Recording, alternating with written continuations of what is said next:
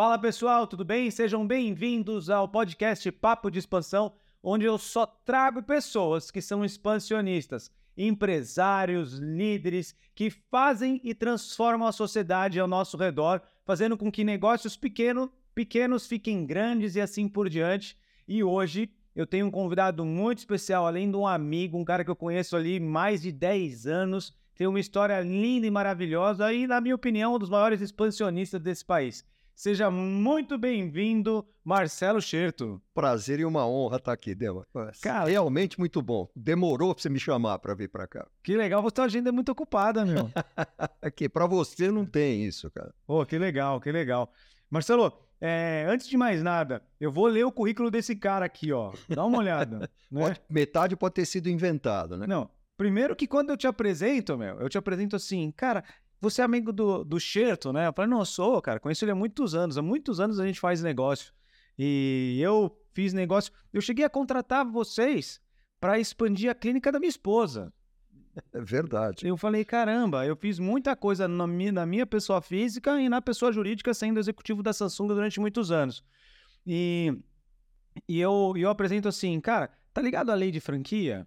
Então, esse cara criou a lei de franquia. Ele influenciou lá o- os deputados na época para aprovar uma lei e o cara escreveu. E um dia eu tava numa reunião com você que você me mostrou uma foto sua, jovem, não sei quantos anos atrás isso daí.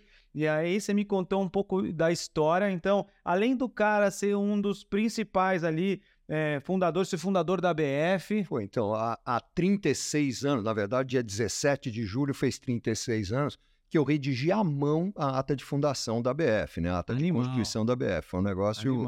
Para mim, é engraçado, Delma, porque naquele momento ninguém se tocou do que a gente. Nem, nós não tínhamos noção do que estávamos fazendo. Essa é a verdade. Sabe aquele. Ah, você está fazendo história? Não, nós estávamos ali fazendo uma reunião, criamos uma entidadezinha, porque eu vinha da. a- eu, eu tinha sido diretor da Associação Brasileira de Anunciantes. Ah, legal. E, e tinha percebido a força que tem uma associação. E o franchising ninguém conhecia, ninguém falava, a imprensa não falava. E eu comecei a dizer para as pessoas assim: nós precisamos criar uma associação, porque aí você vai na imprensa e os caras te ouvem. Você, como diretor de alguma coisa. E quando eu, quando eu criei o estatuto da, da ABF, o primeiro estatuto também fui eu que redigi, é, eu coloquei o seguinte: era um presidente e acho que sete vice-presidentes. Assim, todo mundo era vice-presidente, porque eu falei o seguinte: você chega com um cartãozinho de vice-presidente da Associação Brasileira de Franchising, nome em inglês, pô, os caras vão te receber. E recebiam mesmo. Você chegava na redação e falava: quem é você? Eu sou o vice-presidente da Associação Brasileira de Franchising. Porra, vice-presidente, cara, pô, o cara é importante. Todo mundo era vice-presidente naquela. Tinha oito membros, um era diretor, sete eram vice-presidentes. Um era presidente. O estagiário era diretor. Todo mundo era vice-presidente, assim, era um negócio. Então, e, e- mas ajudou muito, e eu tinha percebido isso na Associação Brasileira de Anunciantes, cara. Porque eu, se eu chegasse, eu, Marcelo, naquela época advogado, desconhecido, sem família poderosa, sem. Chegar nos lugares, que- quem, quem é você, cara? Agora, não, vice-presidente da associação, a gente é Mas, Marcelo, fraca. eu quero voltar um pouco antes aí. É, e assim, para você que está assistindo, eu vou repetir aqui: compartilhe com os homens de negócios, compartilhe com seus funcionários, compartilhe com seus amigos esse episódio que o Marcelo vai entregar várias pérolas aqui, a gente vai contar várias histórias, porque realmente aqui são histórias que, que se realizaram e ainda vão se realizar. O que, o que diria do mercado de franquias brasileiro sem a mão do Marcelo Scherto? É, e sabe, Marcelo, eu queria voltar um pouco antes. Aqui no meu episódio, teve alguns episódios atrás que eu trouxe o João Branco, que é o ex-vice-presidente de marketing do McDonald's. Sim, E, cara, quem não gosta da história do McDonald's, né? Ah, sensacional, é uma história fantástica. E eu vejo você contando as histórias, o dia que você foi para os Estados Unidos, conheceu lá, e eu lembro de um episódio que você contou para mim, você falou assim, Dema, vou te falar um negócio. Um dia eu tava lá nos Estados Unidos numa palestra com o presidente do McDonald's, e aí eu peguei o manual, no manual do McDonald's da franquia tava escrito assim, é, regar a plantinha três vezes.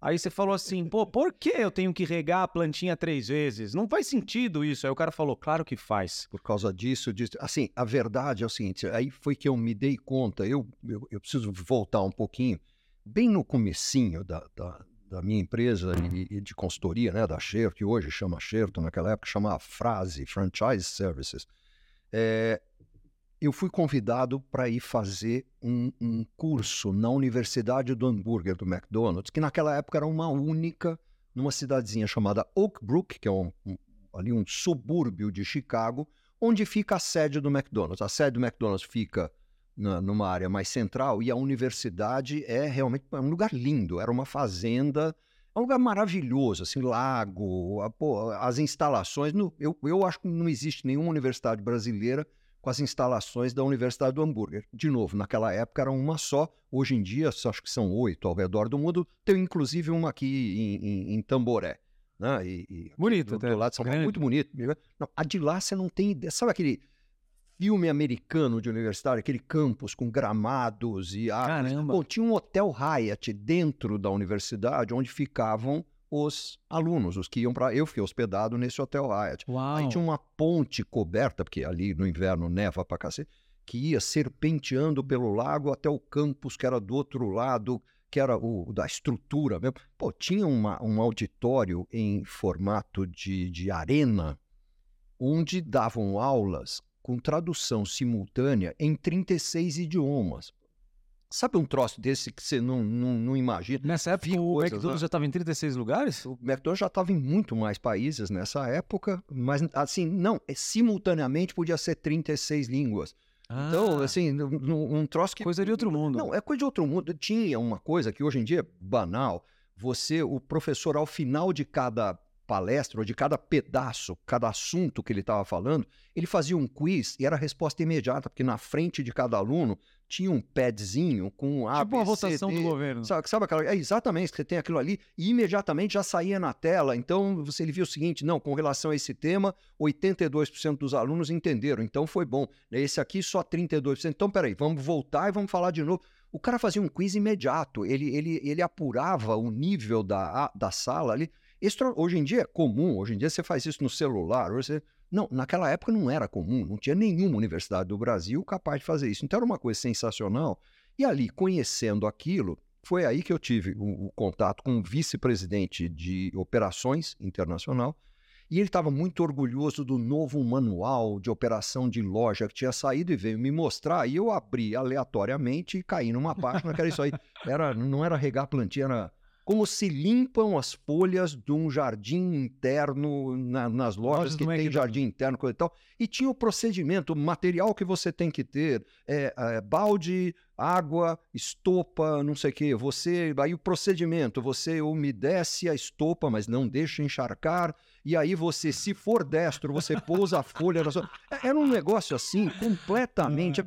Eu falei, porra, conta uma coisa pra mim. Precisa chegar nesse nível de detalhe. Você precisa ter... Porque naquele tempo nós estávamos começando franquia no Brasil. Os manuais que a gente fazia eram quase genéricos. Eu dizia pra você que hoje em dia, olhando para aqueles que a gente fazia lá atrás, é uma vergonha, né? O McDonald's nessa época já era uma franquia no Brasil? já é, ele na verdade ele tinha é, se instalado aqui no Brasil ele, ele dividiu o Brasil em, na- quando entrou né depois isso mudou mas ele dividiu o Brasil em duas metades era Rio para cima São Paulo para baixo É, tinha dois sócios diferentes um do Rio para cima um de São Paulo para baixo aliás tipo fui- macro fran- franqueado. Exato. E eu, eu que era um cara que tinha aquilo. Ele era, era uma joint venture, mas essa joint venture recebeu a master franquia e esse cara então tinha subfranqueados. Ah, E quem me convidou para fazer esse curso lá é um cara que até hoje é meu amigo, que é, que é o Peter Rodenbeck, que era o, era o presidente e sócio do McDonald's do Rio para cima. A sede dele era a cidade do Rio de Janeiro. E aqui, de São Paulo para baixo, tinha o Gregory Ryan, que era um cara também espetacular. Cara, Morreu, os, né? os dois do- morreu. Dois caras sensacionais, dois caras espetaculares, pô, assim. E o Peter me convidou e eu fui recebido lá na Universidade do Hambúrguer pela ex-secretária dele, que estava lá fazendo um curso, na verdade estava trabalhando lá na época, que depois virou mulher dele, que chamava Maria Luísa Rodenbeck, que foi quem trouxe a Starbucks para o Brasil. aqui morreu no A táxi? que morreu no táxi. Você tá Maria brincando? Luísa. Então eu passei uma semana com ela na Universidade do Hambúrguer. Ela era minha Cicerone, ela que me carregava para todos os lugares. Assim, foi uma pessoa, ficamos amigos, foi uma pessoa maravilhosa. Pensa numa pessoa maravilhosa, quer dizer, uma pessoa dessa só posso achar que Quando morreu ela naquele morreu, ela ainda era casada com ele? Tá casada com ele, eu- os dois eram sócios Na da- operação na do- operação da, da Starbucks aqui no Brasil. O Peter, depois que ele vendeu o McDonald's, vendeu a parte dele no McDonald's, vendeu muito bem vendida, coisa e tal, para os próprios gringos, o próprio McDonald's, que comprou dos dois sócios brasileiros, brasileiros americanos. Né? Sim. O Peter, eu sempre disse que ele, eu não sei se ele é o americano mais carioca que eu conheço ou o carioca mais americano que eu conheço, porque ele, assim, ele é, é americano de nascimento, mas é um cara absolutamente integrado na, na cultura brasileira Brasileiro. e principalmente carioca. Mas quando ele vendeu a operação do McDonald's, aqui do Brasil, para o próprio McDonald's, para a McDonald's Corporation, ele em seguida trouxe o Outback para o Brasil. Ele até hoje é sócio do Outback aqui no Brasil. Você tá Sim, é, é um cara sensacional. Ele, ele é o sócio, ele é o sócio principal do Outback Brasil. É um, pensa num cara que trouxe McDonald's, foi, o- foi- ele foi o primeiro a trazer McDonald's para o Brasil. Ele trouxe McDonald's para o Brasil, ele trouxe o Outback e ele trouxe Starbucks. Ele mora em São O Paulo? cara é bom, não mora no Rio. Esse cara é bom ou não é bom, cara? Não, eu- Esse cara é eu bom, ou não é bom? Porra, é de tirar o chapéu desse cara. Assim, é um cara sensacional, um cara espetacular, agradabilíssimo. Trazer um cara desse pô. pra fazer uma palestra, cara. Eu acho que ele está meio recluso é, Ah. nos últimos tempos. É, o- o- algum tempo atrás, pouco antes da pandemia, o filho dele morreu e, e ele, ele ficou um cara muito mais recluso. Muito, Entendi. assim, ele, é, ele é membro da Academia Brasileira de Marketing. Fui eu que levei ele para lá. Até fui eu que convenci os outros membros a colocar Cara, o Peter. mas E ele não participa história- nem das reuniões. história surpreendente. Ele é um cara essa, maravilhoso. É um cara, e assim, eu devo muito ao Peter, assim, porque aquela visita à, à, à- Universidade do Hambúrguer, aquilo mudou a minha concepção de franchising. E era muito no começo. Eu fui para lá, eu acho que era 1988. A Xerto nasceu em 86, final de 86, nós vamos fazer 37 anos agora no final de, de, de 2023. 40 tem que fazer uma festa, Você vai. Tem que fazer, tem que Não, fazer. tem que fazer uma Mas, festa. mas você pensa, a Xerto nasceu em 86, a ABF a gente criou em 87, eu fui fazer esse curso em 88. Quer dizer, então, Foi era, todo mundo franchise era, e era muito novo para mim. E a- aquela visita lá me impactou, porque então era Não, a a principal franqueadora. A lei de franquias foi em 95. Caramba, passaram-se 10 anos. Muito tempo depois, muito tempo depois. Mas para você ter uma ideia, assim, é, é- naquela altura que eu fui lá fazer o curso e fui visitar a sede do McDonald's, e fui muito bem recebido por causa do Peter, não por mim. Eu não era ninguém, ninguém sabia quem eu era, mas ele tinha um prestígio danado lá dentro. E ele é, é, é, e os caras que me receberam lá abriram meus olhos para umas coisas. Tem uma coisa que eu não esqueço, Dema. Você no térreo da sede do, do McDonald's, da McDonald's Corporation, naquela altura, fica no McDonald's Plaza Number One, assim, tá ali. Na- no térreo tem um baita museu, que é o Museu Ray Kroc. Ray Kroc, quem assistiu ao animal. filme Fome de Poder, sabe quem é. Ray Kroc, quem não assistiu, tem que assistir. Animal É um filme fundamental, animal sensacional. Mas tem, e o Ray, então existe o museu Ray Kroc, e, e puta, isso eu tive lá em 88, pode ser que tenha mudado tudo, a tecnologia deve ter mudado muito, mas já tinha um lugar onde você tinha uma série de monitores, de, de telas de TV, que você apertava um botãozinho, cada uma delas você assistia um vídeo diferente. Vídeos de treinamento. Aí tinha um que, por mero acaso, aquele onde eu fui e apertei o botão, o primeiro, eu assisti, era um, era um vídeo, na verdade, um- depois eu fiquei sabendo, você vai ler os créditos ali, era um filme feito em Super 8, Aham. tinha um sujeito que de vez em quando gaguejava, assim, é, ensinando como fazer um Big Mac. É, ele estava ali ensinando como fazer o Big Mac. É. E a câmera tremia, saía um pouco de foco, voltava para o foco. Sabe aquele negócio? Um vídeo caseiro pra cacete. Aí você vai ler os créditos e descobre o seguinte: o cara que está segurando, fazendo o McDonald's lá, o Big O- Mac da vida, era o diretor de operações da época. O cara que está segurando a câmera era o diretor de marketing da época. Não tinha uma equipe profissional filmando aquilo ali. Cara, que animal. Mas o vídeo era de, o filme era de 1961, o que significa o seguinte: em 1961 esses caras já faziam um vídeo de treinamento para padronizar. Uau. Quer dizer, isso é do cacete. Quer dizer, você pensa o seguinte, isso para aquilo ali mudou para mim. pera, a cultura de treinamento, de padronização, de capacitação tem tá presente nisso desde Ou sempre. seja, não é por acaso, né? Não é cara? por aí. Aí saí dali, foi para ou no dia seguinte ou dois dias depois me mostram o tal manual, como é que limpa a plantinha, e aí eu faço a pergunta, assim, precisa ir em tanto detalhe? A resposta do Doug Martin para mim naquela altura, Ele, lembra que ele era o vice-presidente de operações Mundial. internacional, global, né? Ele disse, Marcelo, sabe o que, que é? É que a gente precisa fazer com que a loja possa ser operada e administrada por um imbecil. Ela tem que ser foolproof, a prova de tonto, a prova de idiota. No fundo é isso. Sabe por quê? Porque de vez em quando a loja é tocada por um imbecil, mas ela não pode cair o padrão. Não é por causa disso que ela pode cair o padrão. Então tudo é mastigadinho, tudo é reduzido a processos, processos pequenos, curtos, que qualquer um pode aprender. Ele falou: então vou te mostrar. Tem um processo para limpar o banheiro. Tem o um processo para fazer o sanduíche. Tem o um processo para não sei o quê. Tem o um processo para inspecionar a loja. Eles tinham um negócio que eu achei das coisas mais geniais que eu vi, que ele me mostrou todos os executivos do McDonald's tinham o cartão de visita deles, cartão de visita normal, aquele que todos nós já tivemos, hoje em dia ninguém tem mais, mas naquela todos nós tivemos, aquele de papel. No verso, era um micro é, questionário de avaliação de loja. Por quê? O cara tava, tirava férias, ia vi, viajar com a família de carro, o cara saía lá de, do, de Chicago ia com a família para Minneapolis. Tal. No caminho, ele parava em um, dois ou três McDonald's, dependendo da rota que ele fazia, entrava e fazia uma inspeção. Ele estava de férias com a família, ele fazia uma inspeção, aí ele marcava ali os pontinhos, tinha um questionário, e deixava, olha, entrega isso aqui, por favor, ou para o gerente da loja, ou para o franqueado, para ele saber que eu passei aqui, pede me, me ligar, e eu quero que ele veja que eu, eu vi o banheiro tá sujo, ou não sei o que. Pô, os caras não paravam. Quer dizer, esse negócio de padronização, esse negócio de uniformização, esse negócio de é, buscar qualidade. Eu, eu, vou confessar aqui, aliás, já confessei, para quem me conhece, não é novidade. Eu não gosto dos produtos McDonald's. Assim. Eu, não, eu não gosto do sanduíche, do sabor do sanduíche. Mas eu acho sensacional você ter 30 ou 40 mil lojas no mundo e o Big Mac tem exatamente o mesmo sabor, a mesma consistência, a mesma coisa nos 40 mil restaurantes. Não importa se você está em Chicago, em Geneve ou em Buenos Aires, você vai comer exatamente o mesmo sanduíche. A loja vai ter o mesmo cheiro. Caraca. É, é, isso eu acho sensacional. Então, eu, eu, isso, aquela visita lá para mim, por isso que eu digo, eu devo muito ao Peter, e não devo só isso. Ele, ele me apresentou, o Peter é um dos responsáveis por eu ter mudado o jeito da Xerto, por eu ter pivotado a Xerto também é, sem querer. Ele, ele, ele não teve nenhuma intenção de fazer isso, mas ele fez.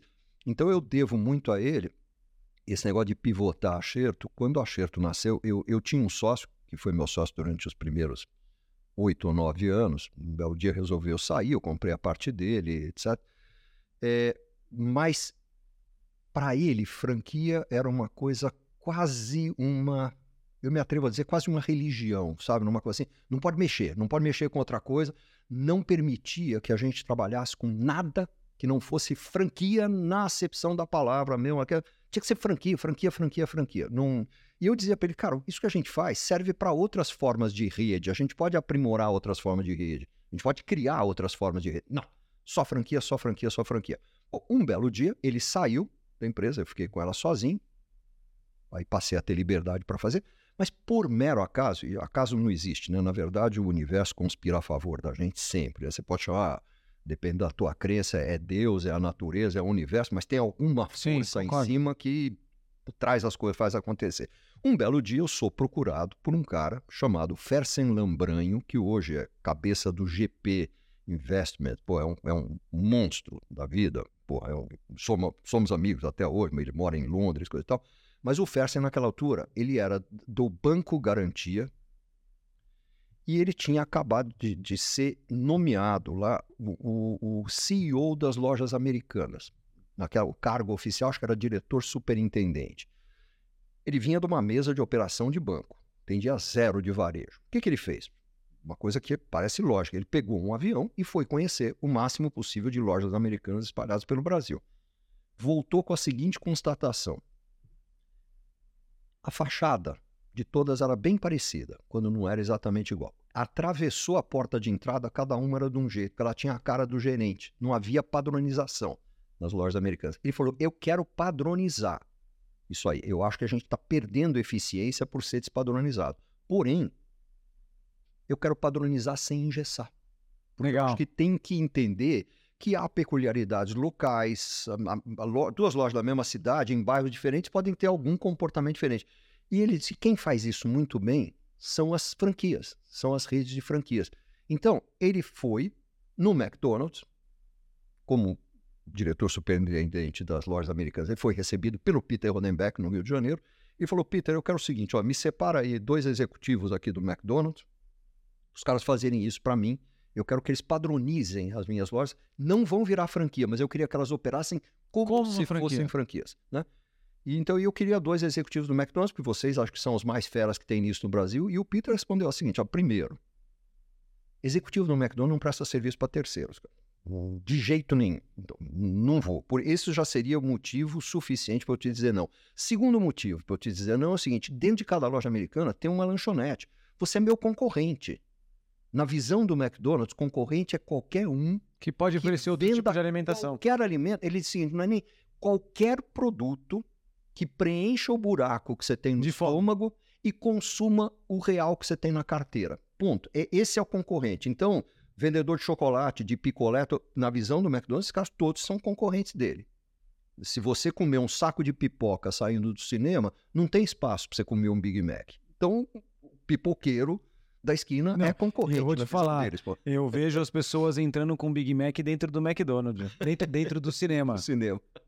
Mas então você vê que é o seguinte, pô, então ele falou, então eu não posso, não posso prestar serviço, não posso permitir que nenhum executivo do McDonald's preste serviço para você, mas tem uma coisa que eu posso fazer por você. Eu vou te dar o telefone de um cara em São Paulo chamado Marcelo Schertz. Liga para o Marcelo, que o Marcelo vai fazer esse projeto para você. E eu fiz. E o que aconteceu foi que foi aí que, pela primeira vez, eu constatei que eu tinha razão. Assim, dava para eu trabalhar com um negócio que não era exatamente franquia. Então, isso mudou a vida da Scherto. Isso nos destacou das outras consultorias. Isso nos abriu portas que nos permitem trabalhar, como já trabalhamos para Bradesco Seguros, para o Banco Samsung. Itaú, para Samsung, para uma, uma empresa, para uma Baterias Moura, um monte de empresa, uma XP. A gente trabalha para um monte de empresas que não tem nada a ver com franquia ou, ou não são franquias, mas que têm redes de negócios que precisam trabalhar de uma forma orquestrada, interagem com o mercado através de terceiros, de outros CNPJs. No fundo, é esse, esse animal, é o nosso negócio. Animal. E. E, e, a, e a culpa disso, no fundo, foi do Fersen, mas ele só chegou a mim porque o Peter Rodenbeck mandou, mandou. Então, você vê, o Peter é um cara para quem eu devo muita coisa do que eu aprendi, muita coisa do que eu sei, muita coisa do que eu virei. Você sabe que você falou de várias coisas importantes aqui, né, Marcelo? É, uma questão da padronização, outra coisa da excelência, outra coisa do treinamento, da capacitação, é, a questão de. É quase uma cara, uma incansável busca por melhoria. Sim. Fazer projeto de prova de tolos. E você sabe que lá no filme, a gente tá falando do McDonald's, mas lá no filme, uma das cenas que eu mais gosto do filme é... é, é porque assim, tem uma crítica do filme. Não tem nada a ver com o filme aqui, mas como eu conversei muito com o João Branco, o João Branco é meu amigo pessoal, ele falou assim, Dema, o rei Croc, ele era bom, cara. Ele não era. O, o filme retratou ele como um, um crápula em alguns momentos, porque tinha que fazer ali a questão é cinematográfica. Mas o cara era bom. O McDonald's é o McDonald's por causa do cara. Não, ele, ele é o principal responsável, ele é um gênio.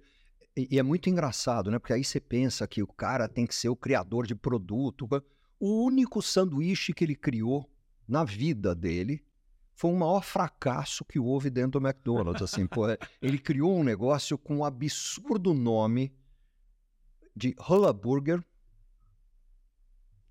E o que, que era o Hulla Burger?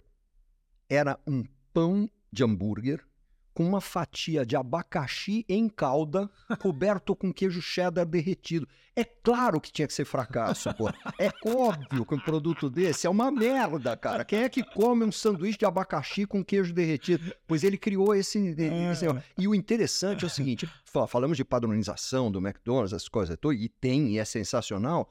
Mas, ao mesmo tempo, o Big Mac, que é o maior sucesso, foi criado por um franqueado. Então, tem padronização, mas tem espaço para inovação.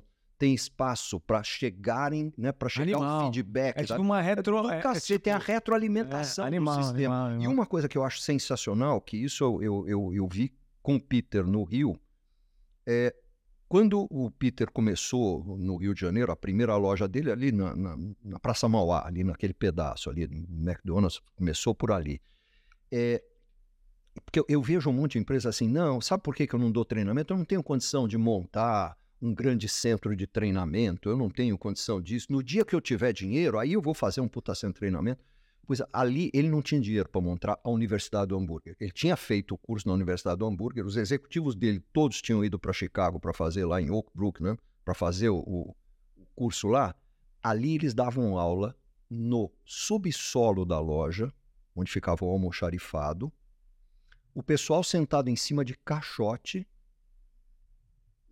Era, era o que tinha ali, era caixote de produto, era aquilo ali. Tinha um, um flip chart com uma caneta dessas de, de escrever em flip chart, mas o espírito de ensinar estava ali, o espírito de padronizar estava ali, tinha aula todo dia. Então, assim, não, então não precisa, quando me dizem, ah, não tem dinheiro para montar um sem treinamento, não precisa sem treinamento, cara. Sabe o que você precisa? Ensinar. É. Tem, tem, um restaurante que eu adoro aqui em São Paulo, que é o Spot, ali da, da, da Avenida Paulista, ali. Na, é muito bom. Ministro Rocha Eu gosto de fazer propaganda de esporte, não, mas eu sou um puta fã. Eu descobri lá recentemente que eu frequento aquele restaurante há 27 anos. Eu vou há 27 anos, eu pelo menos uma vez por mês, quase sempre duas vezes por mês, eu, eu vou lá, né? E um belo dia eu marquei com um cliente lá, é, é, e eu, eu sou neto de mineiro. O cliente me pediu o seguinte: ó, chega ao meio-dia em ponto, porque eu a 1h15 tenho que sair para pegar um voo. Então, por favor, chega ao meio-dia em ponto. Eu, como neto de mineiro, cheguei 10 para meio-dia e descobri que o esporte só abre ao meio-dia em ponto. A porta só abre. Então fiquei do lado de fora, aquele restaurante que você conhece, é um caixote de, de vidro, vidro, é um verdadeiro é. aquário. Então eu fiquei do lado de fora, vendo o que acontecia lá dentro, sem ouvir o que acontecia lá dentro. E eu vejo todos os garçons e garçonetes em volta daquele bar que tem lá no, no dentro do restaurante, tem um bar uhum. retangular, né, de, de concreto, coisa e tal, todos ali em volta. O Bruno, que é o, o, o gerente, que é sensacional, na cabeceira, eu vi ele apontar para uma, a menina baixava a cabeça, aí apontava para o outro, todo mundo batia a palma, o cara fazia aquele ato. E, pô, eu, eu, eu, eu falei, cara, o que será isso? Quando eu entrei, eu falei, o que, que eu vi aqui? Que eu, eu, eu vi a cena inteira, mas eu não, não ouvia o que estava sendo dito. Ah, não, Marcelo, aqui é o seguinte: aqui, em vez da gente dar um treinamento super prolongado para as pessoas, o que a gente chegou à conclusão é o seguinte: o que funciona muito bem para nós é todos os dias, todos os dias, antes de abrir, 20 minutos, meia hora antes de abrir, a gente faz um debriefing das coisas boas e das coisas ruins que aconteceram no dia anterior. Então a fulana derrubou café em cima do cliente, teve um ataque de riso, saiu correndo de nervosa, coisa e tal. É, o que, que ela deveria ter feito? Se alguém, alguém aqui tem uma sugestão de como ela deveria ter agido? Aí fulano, em compensação, tomou iniciativa, foi, direto ao cliente falou assim: o senhor não se preocupe, se o senhor quiser, eu vou mandar lavar o seu casaco agora, ou o senhor escolhe a sua lavanderia, tá aqui meu telefone, liga e me diz quanto foi que nós vamos mandar reembolsar. Outro garçom, sem autonomia nenhuma para fazer isso, ele assumiu a autonomia, Caramba, falou: estou aqui para representar.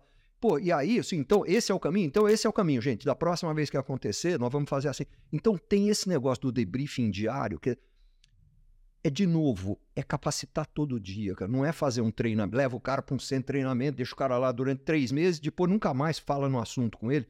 Não, acho que treinamento, capacitação, padronização é uma coisa que você faz todo dia e nunca acaba. Nunca acaba. Você tem que fazer o tempo todo. Uhum. Até porque tem rotatividade, porque sai um funcionário, entra outro. Você precisa fazer, a cultura precisa ser essa, e, de capacitar hum. e de melhorar, né? E, e aí, é, aquela que a gente estava falando do filme, né? Tem uma cena do filme, Marcelo, que é muito legal porque o que acontece? Essa coisa que você falou da retroalimentação. É, a, na minha opinião, é a cena mais fantástica do filme. É, eles pegaram uma quadra de vôlei, de basquete, sei lá o que, ou de tênis, eles pegaram o giz e falou assim: olha, a gente precisa reduzir a produção aqui do lanche, porque está demorando demais. Aí o cara bota todo mundo lá eh, com umas cadeiras ou em pé mesmo e começa a desenhar, Simulando. simulando se a batata frita fosse do lado do hambúrguer, que fosse do lado dali.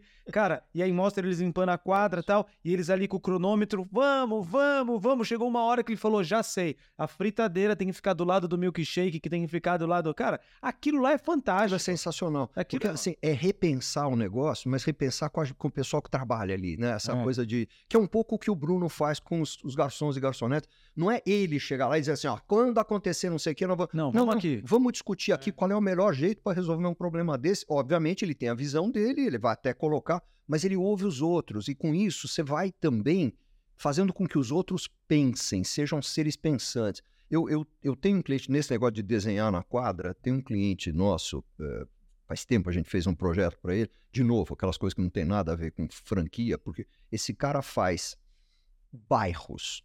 Esse cara faz, ele pega no Nordeste, é um dos herdeiros da Baterias Moura, ele criou uma, uma construtora especializada nisso.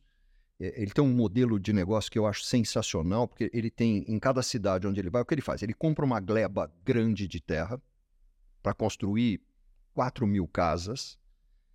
É uma gleba, ele regulariza tudo, tudo papai e mamãe, tudo bonitinho, do jeito que tem que ser, absolutamente legal.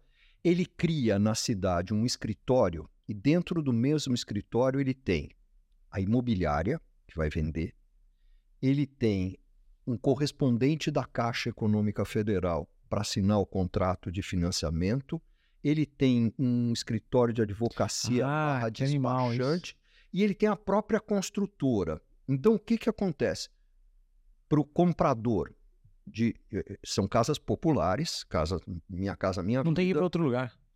Ele vai ali e assim, rachou a parede da minha casa. Ele vai na imobiliária de quem ele comprou, que é ali, que imediatamente na sala ao lado chama o cara da construtora, saem dali e vão lá consertar, assim, na, naquele momento, assim, não, não, não deixa para daí dois dias. É é um troço. Então, com isso, o que ele conseguiu? Ele tem uma fama de quem? Primeiro, as casas não dão problema, porque ele faz casa popular, E boa. faixa 2 de Minha Casa Minha Vida, com cerâmica portobello no piso, com tomada pial na parede, com tinta coral. Assim, sabe por que, que ele faz isso? Porque não dá problema. Não dá, a casa não dá problema. Eu uso material de primeiríssima linha numa casa popular. Aí a fama é que não dá problema. Cresce. Então, resumindo, ele não gasta um tostão em publicidade. Ele não gasta um tostão. A casa toda é vendida boca a boca. Animal. Quando ele começa. E ele vai fazendo de um jeito extremamente interessante, ele estudou muito isso, ele estudou o método Lean da Toyota e aplicou isso a um canteiro de obras. Então ele começa abrindo uma rua, não tem nada, lembra uma gleba vazia. Ele começa abrindo uma rua na medida em que vai uma equipe abrindo a rua, fazendo calçamento na rua, colocando águas pluviais, coisa e tal, já vai gente implantando as primeiras casas. Quando ele Ah. termina de abrir a rua, já estão as casas dos dois lados da rua estão construídas. Tá tudo Uau. pronto. É um negócio sensacional. Só que o primeiro projeto que ele fez, ele contratou uma arquiteta super sofisticada, não sei o quê, para fazer o projeto de casa popular. Ela fez uma com a cozinha americana integrada na sala, coisa e tal. Fizeram meia dúzia para experimentar e não vendeu nenhuma. Não vendeu nenhuma. Aí ele fez exatamente isso que você falou do filme. Ele chamou os. fez um churrasco, chamou os pedreiros, os auxiliares de pedreiro, coisa e tal, mandou trazer as mulheres, deu para elas um negócio de, de, de, de cal, assim, coisa e tal. Desenha aqui no chão que seria a casa ideal para vocês. A casa, ó, ela no máximo ela tem que ter essa metragem. Ponto. A partir daí, como ela vai ser dividida? E- Então foi descobrindo coisas que só quem vive pode saber.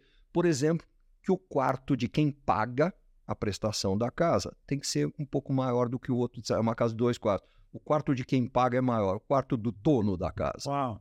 é um pouquinho maior do que o legal, outro. que legal. A cozinha é separada, porque a cozinha é um ambiente em si mesmo, não pode ser integrado na sala. Que isso? Isso é coisa de, de meio que mora nos jardins aqui. Ah. Isso não é de quem mora lá no interior, no sertãozão lá. Tem que ser separado. Você tem que ser separado. Então, assim, e, e uma coisa que disseram, é a casa inteira padronizada, até por ser linha de produção, mas as mulheres sugeriram um negócio que ele adotou. A cor da casa pode ser escolhida. Tem lá cinco ou seis cores e você pode escolher de que cor você quer a sua casa pintada. Legal. Porque assim, ela está alguma coisa a gente tem que Animal. poder personalizar. E cê- Então, assim, é, cê- é sensacional isso, mas esse negócio de fazer desenhar a casa no Top. chão, as mulheres desenharam a casa muito melhor do que o arquiteto, sabe por quê? Elas é que vão viver ali Sim, dentro, concordo. E sabe, Marcelo, falando disso e mudando de assunto, vocês, quem tá me acompanhando aqui, como que eu conheci o Marcelo? É, há 13 anos, eu fui executivo da Samsung, gerenciando várias áreas. é, e aí, eu lembro que uma vez a Samsung chegou para mim e falou assim: Dema, me dá uma força. O presidente chegou para mim e falou assim: Marcelo, cara, esses coreanos estão na minha cola. Abre uma loja Samsung. Aí eu falei assim: uma só? Porque a Apple estava abrindo loja e estava se dando bem pra boa. É, a Apple tinha já 5 mil lojas no mundo. 5 mil. E a Samsung não aceita ficar para trás, né? Aí ele falou assim: abre uma só, aí os coreanos vão sair do meu pé. Só que, cara, eu sempre tive esse negócio na minha cabeça que ficar pequeno dá muito trabalho. Eu falei, cara, eu vou criar uma área inteira para cuidar. não é à toa que o É papo é papo de expansão, expansão. cara. Assim, não... Fazer uma loja, né? Aí eu falei. Fazer uma dá o trabalho de fazer mil, cara. Assim, É. é, E ainda mais numa Samsung, né? É, aí o que, que eu falei? Tá bom, deixa eu pensar. Falei, me dá um tempo. E aí um dos principais fatores chaves do meu sucesso foi eu buscar melhores conselheiros. Então eu fui no mercado, falei assim, quem é que entende de, de franquia aqui? Porque eu nem sabia se ia ser franquia. Então, ó, tem a Xerto, tem o fulano A, o fulano B, o fulano C. Eu falei, "Tra- chama todos eles aqui. Né? Chamei você tal, conversei com todo mundo. Falei, cara, eu tô com um desafio. E a gente acabou se conhecendo, eu acabei contratando o Marcelo, a empresa dele. E aí a gente, os primeiros três meses, a gente foi afiar o machado. A gente foi falar como é que funciona a venda de celular no Brasil, quais são os tamanhos de loja, os modelos de loja, é franquia, é licenciamento, é parceria, é algum tipo de loja própria, né? quais são os prós e contras é, desse- desses, desses diferentes modelos, o que a Apple tem feito no mundo, o que a TIM, o que a Claro, o que a, que a na época a Oi, Ah, oi. é, o que a Vivo, o que as lojas da Sony, as lojas da LG, as lojas, tinha várias lojas na época, Panasonic, como é que eles, as lojas da Nokia, né? Porque naquela época a Nokia era líder, por Sim, exemplo. Nós chegamos a trabalhar para a Nokia. É verdade. Passada. A Nokia-. Não, e, interessante, lá atrás, nós trabalhamos para a Motorola. Foi onde eu conheci o Silvio, que depois foi Ah, é. teu chefe dentro É da Samsung. O Silvio que falou pra mim, o Silvio falou assim, Dema, é, abre uma loja pra esses coreanos pararem de ficar no meu pé. Eu falei, Silvião, eu trabalhava na, na revenda da TIM, lá eu abri mais de 100 lojas, né? A operação lá. Agora, acho que aqui a gente pode tirar uma lição. Assim, quando a gente trabalhou para a Motorola, contratados pelo Silvio, lá atrás, a Motorola tinha mais de 80% do mercado de Absurdo, celulares. absurdo, Uma coisa absurdo. absurda. Dois ou três anos depois, ela tinha menos de 10%. Não, foi um absurdo aquilo. Porque assim, o que, que aconteceu? Não soube se reinventar, não soube se inovar aí. e não soube ouvir o consumidor. É verdade. Né? Tinha lá um senhor. A Nokia Se fez a mesma né? bobagem É, anos depois. A mesma bobagem. perderam. Assim, ficaram focados nas questões de tecnologia, GSM, não sei o quê, quando na verdade o, consumidor queria outra coisa que a Apple soube perceber, cara. E a Soube. Samsung também, assim, soube perceber. A Samsung olhou a Apple ali e falou, cara, vou pra cima, né? E aí, é, você sabe que eu tô dizendo tudo isso porque, cara, eu fiquei três meses estudando com o seu time e afiando o machado. E isso foi a melhor coisa. Eu- os coreanos chegavam pra mim e falavam assim, você tá lento, cara, tá acontecendo alguma coisa. Eu falava, espera. Do meu começo do estudo até a primeira loja que eu inaugurei, demorou seis meses. Da segunda loja, Marcelo, pra, da, da primeira loja para a segunda, durou mais dois. Da segunda loja até a 300, cara, foi um ano e pouquinho. Tinha dia que eu inaugurava duas, três lojas. No mesmo E, dia. e É no aí. fundo, foi assim: como eu vou replicar um modelo campeão, o tamanho da loja foi essencial. Os coreanos queriam que eu abrisse loja de, de 500 Lembra metros. que chegaram a abrir aqui, antes de você pegar o projeto, chegaram a abrir aqui em São Paulo, No tinha Morumbi, uma de foi no 500 Morumbi. metros quadrados no Morumbi, e tinha uma, se não me engano, era Recife. Era num Ah, é, isso, qualquer do isso mesmo, Recife. uma loja de 600 metros quadrados, vendendo TV, vendendo, assim... Não, cara, não, não, não tinha pé nem cabeça. não aquilo, tinha. aquilo era louco. a gente assim. olhava e falava assim: Brasil tem luva. É caríssimo o metro quadrado. Cada TV que você vendia, você acabava tendo prejuízo naquela altura, assim, era, era um negócio Por completamente isso que é importante louco. você buscar conselheiros, por isso que é importante você buscar consultoria. Então, você que está ouvindo esse podcast aqui, ó, você quer expandir seu negócio através de franquia ou expandir a sua área, você precisa olhar várias coisas. Você tem que olhar, será que o modelo é franquia ou é unidades próprias? Será que eu tenho que reinventar os meus produtos e serviços? É, o que, que eu tenho que fazer?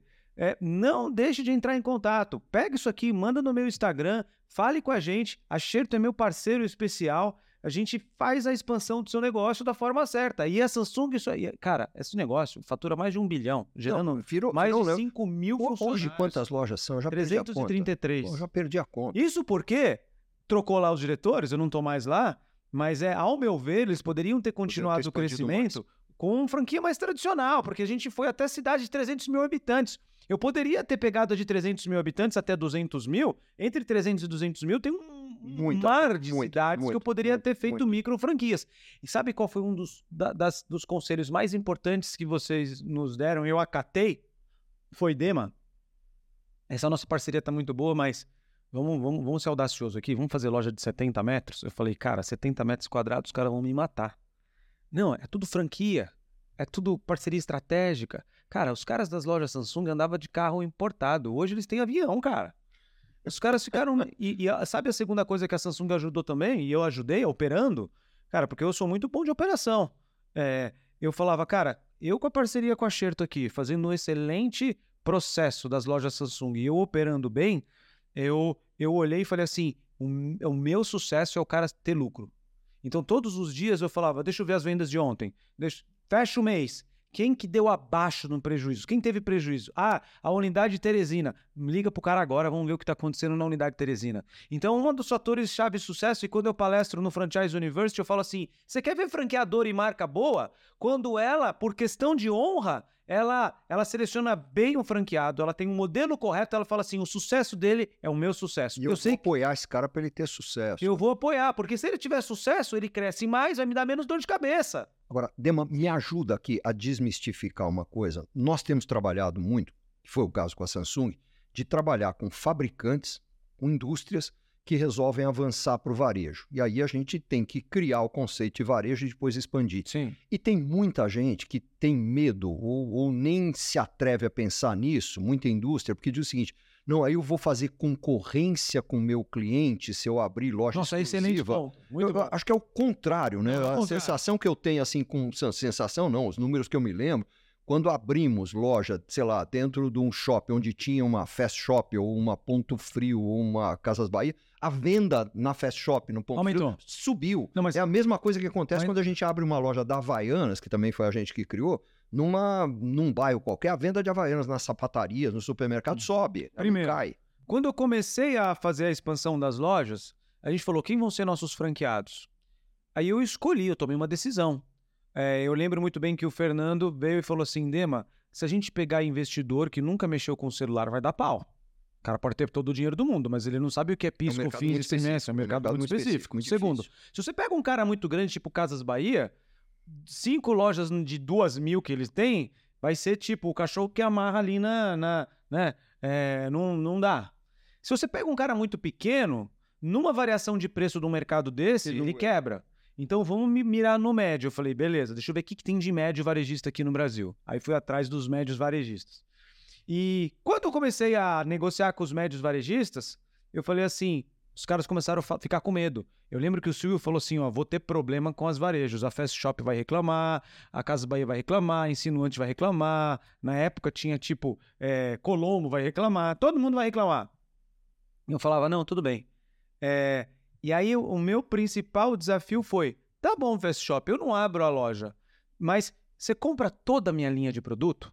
Eu tenho um celular amarelo, verde cor de abóbora e, e você vai comprar tudo? Não, eu quero preto ou branco. Eu falo, meu amigo, eu preciso Eu preciso vender vender todos. Eu todos. tenho duas fábricas, uma em Campinas, uma em Manaus. Eu preciso crescer. Eu, se eu não me reinventar, daqui a pouco você não tem os meus produtos vendendo na sua loja porque eu fui seguindo a sua recomendação e eu morri.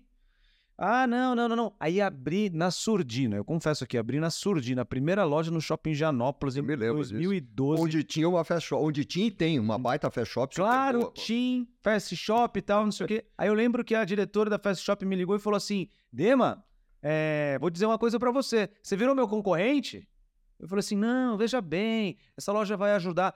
Passou seis meses. Sabe o que aconteceu? As vendas aumentaram porque o cara ia na loja da Fast Shop e falava assim: eu não vou comprar esse, esse notebook da Samsung porque demora pra configurar. Ele falou: não, compra aqui que eu facilito, sobe lá na loja da Samsung que eles configuram pra você.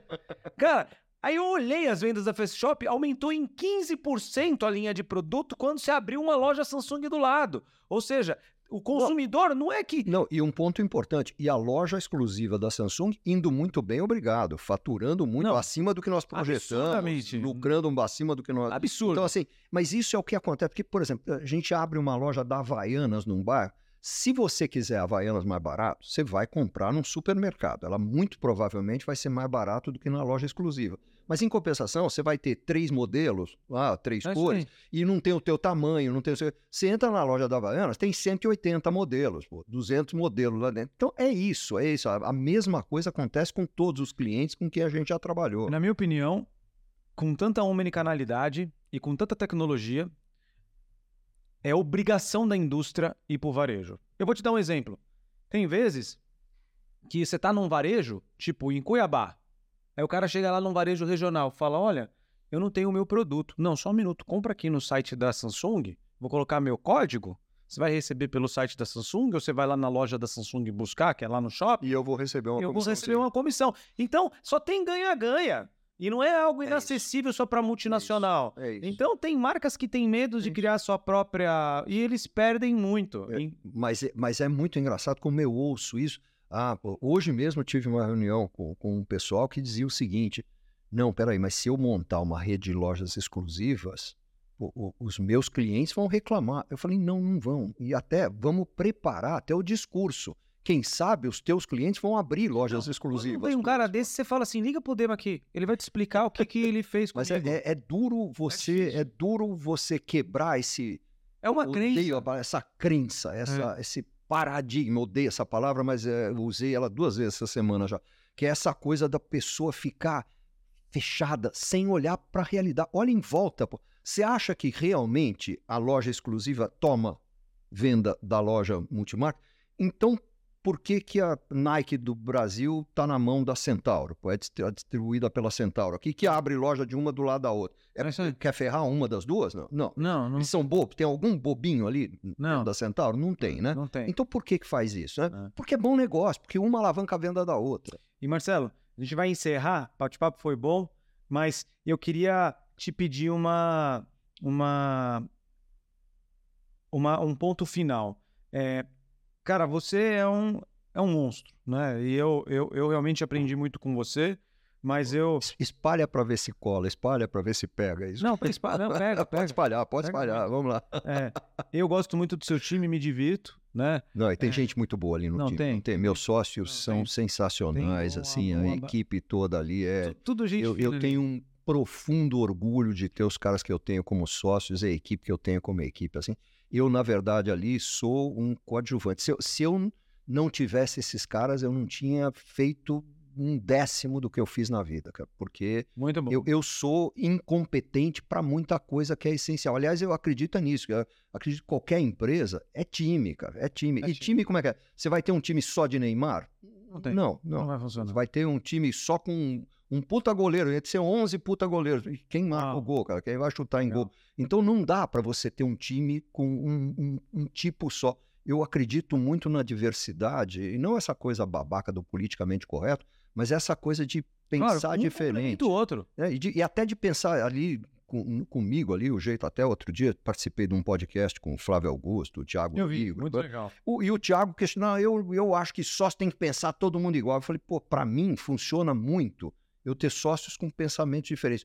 Objetivos iguais, valores iguais, mas jeito de ver as coisas diferentes, porque muitas vezes eu chego com uma ideia, o- Fernando Câmpora, que você conhece bem, complementa a ideia, vem a Filomena, faz um questionamento, e na verdade aquela, aquelas duas ideias se juntam e se somam a uma terceira e viram uma outra coisa muito mais capaz de ser potencializada do que qualquer das ideias isoladas. Legal.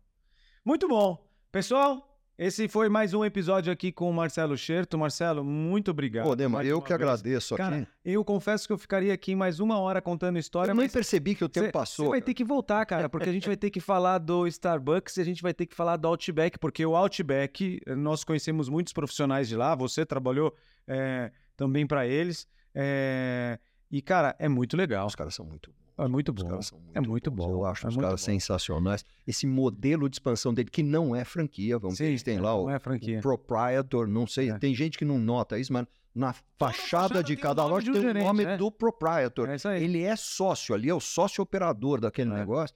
Eu acho sensacional. Eu Você acho ter- aquele modelo Você vai ter que voltar aqui para contar isso Pô, daí. vamos lá, vamos lá, quando você quiser. Pessoal, vocês vão ter sempre episódios de segunda e quarta-feira aqui, tanto nas principais redes como Spotify, Applecast, assim como também no YouTube e, e, e com grandes convidados assim como o Marcelo. Então compartilhe, não guarde isso daqui e expandam seus negócios, mande mensagem, nós vamos fazer a tua empresa de vocês crescerem.